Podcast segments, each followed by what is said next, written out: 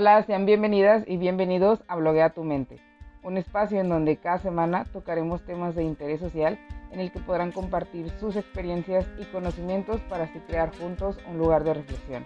Yo soy Daniela Guerrero, psicóloga clínica especialista en la atención de personas adultas y el día de hoy continuamos con el especial del Pride en este podcast que en realidad pues es el último episodio, se acaba el mes de junio, de hecho bueno, ya se acabó el mes de junio. Damos la bienvenida a julio, pues es el mes de la juventud. Entonces empezaremos también en este mes con el tema de juventudes y dándonos ahora sí que pues la vista hacia aquel otro importantísimo tema. Pero bueno, se acaba el mes del color, pero el orgullo sigue todo el año. Entonces, antes de comenzar con este gran y último tema que les tengo preparados. Pues les envío un gran saludo, me da muchísimo gusto poder compartir con ustedes una semana más. En episodios anteriores de este especial del Pride ya hablamos sobre diversidad sexual, de algunos conceptos importantes para contextualizar el tema y tuvimos también la participación de dos grandes activistas como lo son Morrix Arenas y Rocío Torres, que en las dos participaciones nos dejaron mucha información, mucho conocimiento, muchas experiencias que definitivamente nos hacen reflexionar sobre hacia dónde va el movimiento y también sobre nuestras propias creencias y pues nuestro propio punto de vista, ¿no? Entonces les invito a que vayan a informarse y a ver y a escuchar más bien pues lo que preparamos este especial y que aparte hago un paréntesis porque Rocío nos debe el chisme de su participación en la marcha tanto de aquí de Torreón como en Ciudad de México, que por cierto, pues la espero con ansias porque este año fue un mar de colores. Según medios locales, aquí en la laguna fuimos pues más o menos alrededor de 10 mil personas, creo que de 7 mil a 10 mil personas. Y en Ciudad de México, que pues además es la marcha más grande del país, y yo creo que una de las más importantes del mundo, pues se calcula que pues sí superaron al menos el millón y creo que esta cantidad nos muestra cómo cada vez más personas están teniendo menos miedo. Creo que es muy importante visualizar también hacia dónde va eh, pues esta evolución del movimiento, hacia dónde va esta evolución de derechos y pues lo que se viene en la sociedad y creo que es muy importante.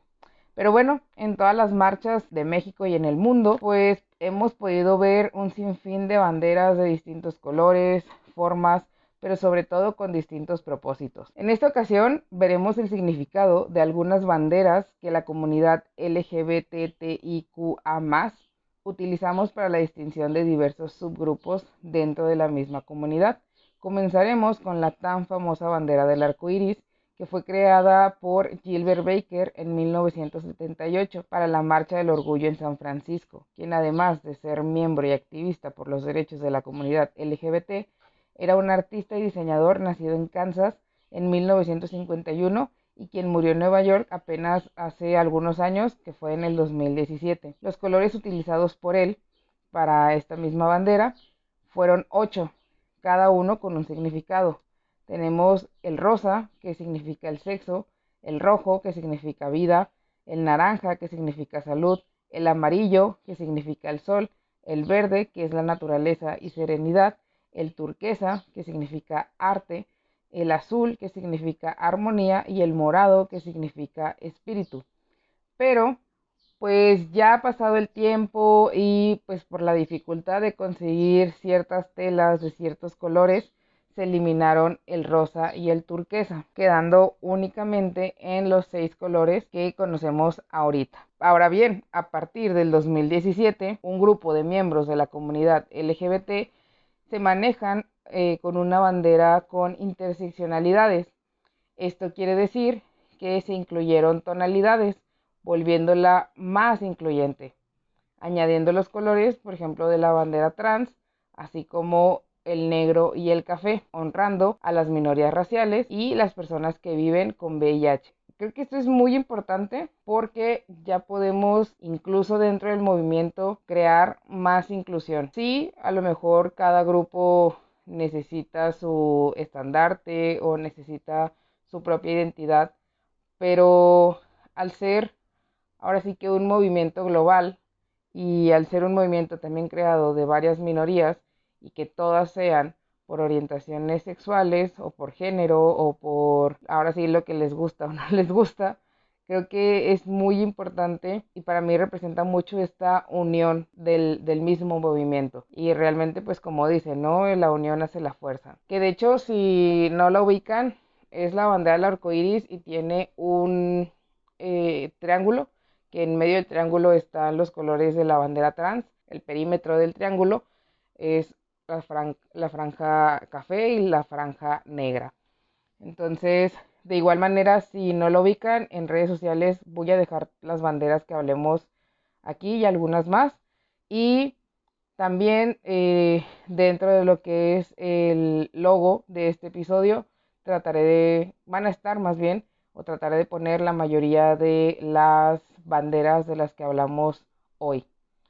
Entonces ya hablando de la bandera trans, que se presenta con los colores azul y rosa, ambos en tonos pastel, mismos que representan los tradicionales colores de bebé, y también presenta el blanco, que el blanco representa la transición.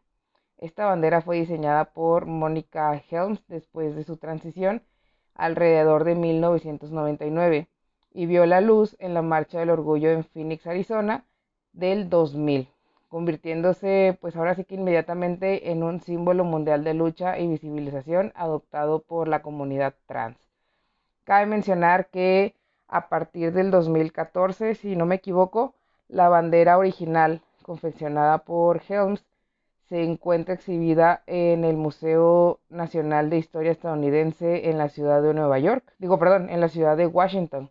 En una entrevista realizada por Mónica, también mencionó que la persona que la, que la alentó a crear eh, esta obra o esta bandera fue Michael Page, quien es creador de la bandera bisexual. Para dar contexto, antes de que Page realizara la bandera de la comunidad bisexual, utilizaban unos triángulos de colores azul y rosa que se encontraban pues sobrepuestos creando una combinación de ambos colores. Mm, Michael también pues tomó de referencia esta idea y tomó los tres colores que contenía dicho símbolo y lo convirtió en 1998 en la bandera del orgullo bisexual que conocemos. Por lo que la bandera bisexual tiene tres franjas, que es una de color rosa oscuro o magenta, que representa la orientación sexual homosexual, una de color azul que representa la heterosexualidad y una morada que es la combinación de ambas orientaciones, que con esto pues simboliza la bisexualidad. Y ahorita hemos visto pues la bandera gay que conocemos, la bandera del arco iris, la bandera transexual y la, y la bandera bisexual.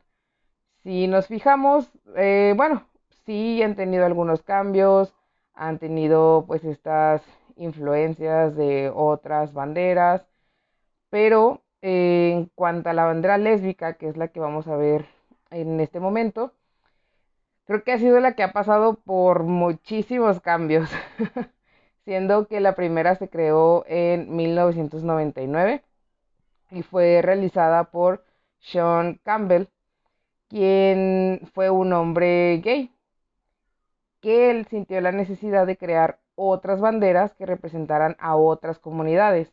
Sin embargo, pues este diseño nunca se utilizó ni se adoptó porque también pues muchas mujeres lesbianas pues no se sentían identificadas con el diseño que un hombre pudo hacer. De hecho, dentro de redes sociales voy a dejar la bandera que realizó él, eh, una bandera que tenía, bueno, que era de color morado con un triángulo negro y en medio tenía una figura que pues representaba para él como esta lucha. Entonces, esta bandera jamás se utilizó, jamás se adoptó y fue hasta mucho más años después, en el 2010, fíjense, desde, desde 1999 hasta el 2010, un blog llamado This Lesbian Life, creó la Lipstick Lesbian Pride, que se basa en una bandera con tonalidades de morado, blanco y rosa. Y en la esquina superior tiene dibujado pues como un tipo beso o unos labios. Sin embargo, se tomó como un símbolo pues únicamente para las lesbianas femeninas. Tiempo después se hizo una modificación quitándole esta figura de los labios y esto la volvió más neutra, entonces fue como un poco más aceptada. Sin embargo, otros ocho años después, eh, en el 2018, fue que una usuaria de Tumblr llamada Emily Wen creó la bandera que pues se volvió el símbolo que conocemos hasta el día de hoy, una bandera con tonalidades naranjas y rosas, que según en las mismas palabras de la creadora, cada color en orden representa género no conforme, independencia, comunidad, en medio las relaciones únicas con la, con la feminidad, la serenidad y la paciencia, el amor y el sexo y por último la feminidad. Eh, creo que al menos de las que hemos visto y sí de las que vamos a ver, es de las que más han tenido cambios, es de las que más han tenido como este, pues, ¿cómo llamarlo? Ah, pues que no, no, no había representado esta, esta lucha o lo que las mujeres lesbianas querían representar. Entonces, creo que pues es imposible no, no aunarlo al mismo feminismo, ¿no? Es decir, algo que represente con las mismas mujeres, algo que, que sea el símbolo de, pues voy para allá y esto quiero lograr y esto es lo que necesito para mis derechos y esta soy yo, ¿no? Entonces, hasta en el 2018, imagínense, desde 1999 hasta el 2018 es casi que 20 años, por poquito. Creo que es, es increíble cómo, pues la sociedad también, es cierto, va cambiando, pero cómo se necesita el, pues ahora sí como esta unión de todas las personas y pues, para poder lograr y para poder representarse, ¿no? Ahorita vamos a ver una de mis banderas favoritas y a lo mejor es la más sencilla, pero creo que su significado es brutal, que es la bandera del orgullo intersexual. Y como les decía, aunque sea la más sencilla, lo que representa es una fuerza, o bueno, al menos para mí eso lo veo yo y, y eso que no formo parte de dicha comunidad. El fondo es un color amarillo, neutro, bueno, este es un color neutro, ¿no? Eh, entre el azul y el rosa. Y en medio tiene un círculo morado. esto con la finalidad de representar lo completo, ya que las personas intersexuales pues no son mitades de hombre, no son mitades de mujer, son personas completas, completas que desarrollan ambas células sexuales, se acabó. Para mí es algo que que es un, tema muy fuerte porque usualmente es como que, ah, no, pues de por sí toda la comunidad son los raritos, ¿no? Ya cuando lo vemos en una cuestión más física, como lo que son ellos, biológica, eh, pues es como, ay, no, pues es que se le ve como una discapacidad, se le ve como una eh, deformidad. Y al momento de que la comunidad dice, no, o sea, yo soy una persona completa que pues tengo esta característica, no me quita absolutamente nada, ¿no? Y para mí es una de las banderas que su significado tiene mucha fuerza. Para ir cerrando este episodio, hablaremos de una última bandera. A los últimos, a lo largo de los últimos años, cada vez hemos escuchado más el término pansexual. Esto se podría decir que pues aún se escuchó más en el 2015 cuando pues Miley Cyrus se declaró con esta orientación. Lo que quiere decir, que bueno, ya lo explicamos en el de diversidad sexual, pero bueno, quiere decir que puede existir la, o que existe la atracción afectiva sexual por cualquier persona, no importando su sexo, identidad, expresión de género u orientación sexual. Esta comunidad se representa con una bandera de tres colores, el rosa y el azul, que representan a las personas que se identifican dentro del de el espectro femenino o el masculino, ya sea una persona trans o una persona cisgénero, que también ambos eh, conceptos ya los vimos en el episodio de diversidad sexual y también contiene el color amarillo que representa las atracciones no binarias eh, con personas andróginas a género, es decir, que no se identifican con ningún género, o el bigénero, que se identifican con dos, ya sea pues masculino y femenino o masculino y neutro, etc. Bueno, si bien se termina el episodio de hoy con estas banderas, cabe aclarar que no son las únicas que existen, al contrario, creo que tomé muy pocas. Eh, tomé ahora sí que como las más comunes o las que yo creo que pues pueden estar más al alcance de los ojos de todo el mundo. Faltan muchísimas, porque sí, cada subgrupo tiene su estandarte significativo con el que se identifica y lucha por sus derechos, poniendo pues también su granito de arena a esta causa común que es el movimiento LGBTIQA. Eh, si bien también cabe recalcar que estas banderas y como decíamos, pues existen muchas más, muchas. Creo que en una ocasión, creo que sí, Rocío, si mal no recuerdo, mencionaba el hecho de que pues existen casi más de 300, ¿no? Y es que hay que aclarar una cosa. Eh, la gente usualmente heterosexual o heteronormada menciona el hecho como que pues es que para qué tanto, es que pues ni para qué, todo el mundo el arco iris, bla bla bla, ¿no? Y eso tampoco es como que sea tan bien visto. Pero todo esto representa una lucha, representa una lucha de derechos que, claro, personas desde su privilegio pueden decir, pues no se necesita, es mucho, eh, es mucho pedo, es mucho nomás querer llamar la atención, ¿no? No, realmente estamos hablando de una lucha de derechos. No todas las personas, y es más, no en todas las partes de México, incluso hablando en nuestro país, no en todos los estados, una pareja pues homoparental puede casarse.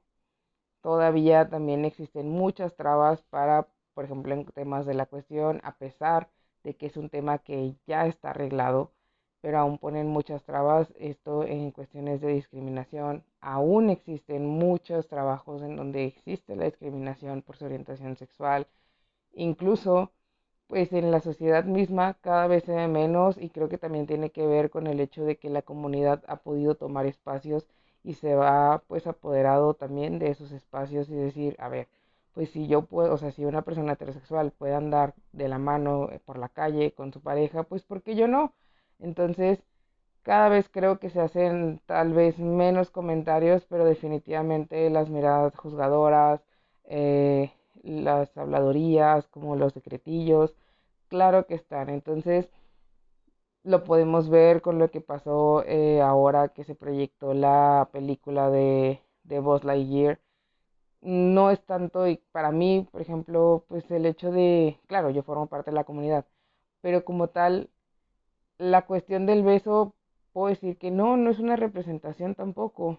Se agradece, sabemos que como todo junio, claro que es una agenda que las, em, pues que las empresas toman, pero pues, o sea, se agradece, pero sabemos que no hacen más allá de lo que, por ejemplo, en la lucha de los derechos. Pero ok pero creo que abrió un gran panorama respecto a la situación actual, que para muchos es como que, ay, no, pues es que solo quieren llamar la atención y ya no se necesita, pues andan como si nada, pero la, la homofobia o la LGBTfobia que abrió esa conversación, todos los comentarios que se veían en Facebook, toda la desinformación, ¿por qué? Porque mucha gente todavía confunde los términos, por ejemplo, el sexo con el género, la expresión de género con el sexo, eh, pues sin la misma, eh, las orientaciones sexuales que toman como sexo o como género.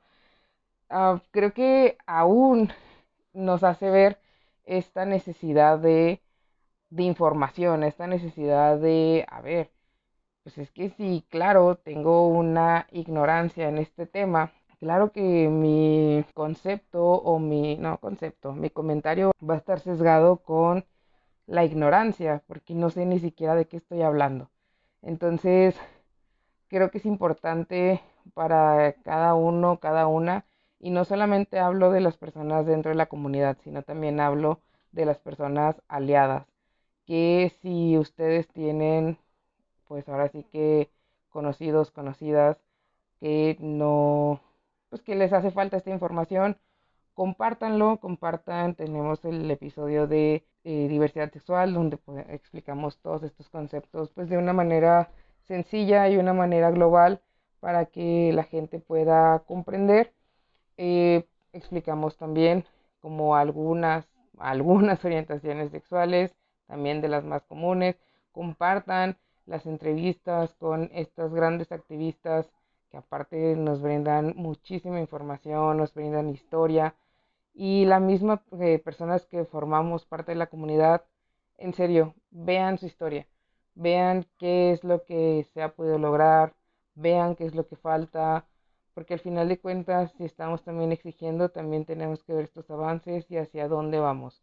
Entonces, yo jamás voy a estar en contra de comentarios, ahora sí que, que no estén de acuerdo conmigo.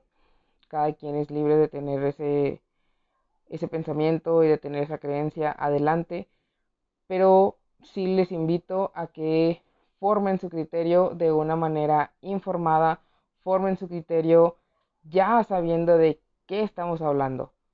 Creo que eso es lo único que yo podría decir. Por cierto, ahorita que estoy editando me di cuenta que no lo dije, pero les invito a escuchar las grandes colaboraciones que tuve esta semana tanto con mis amigos de Pistoleros Podcast, que así los encuentran en redes sociales. De todas formas, voy a dejar los enlaces allá abajo en la descripción.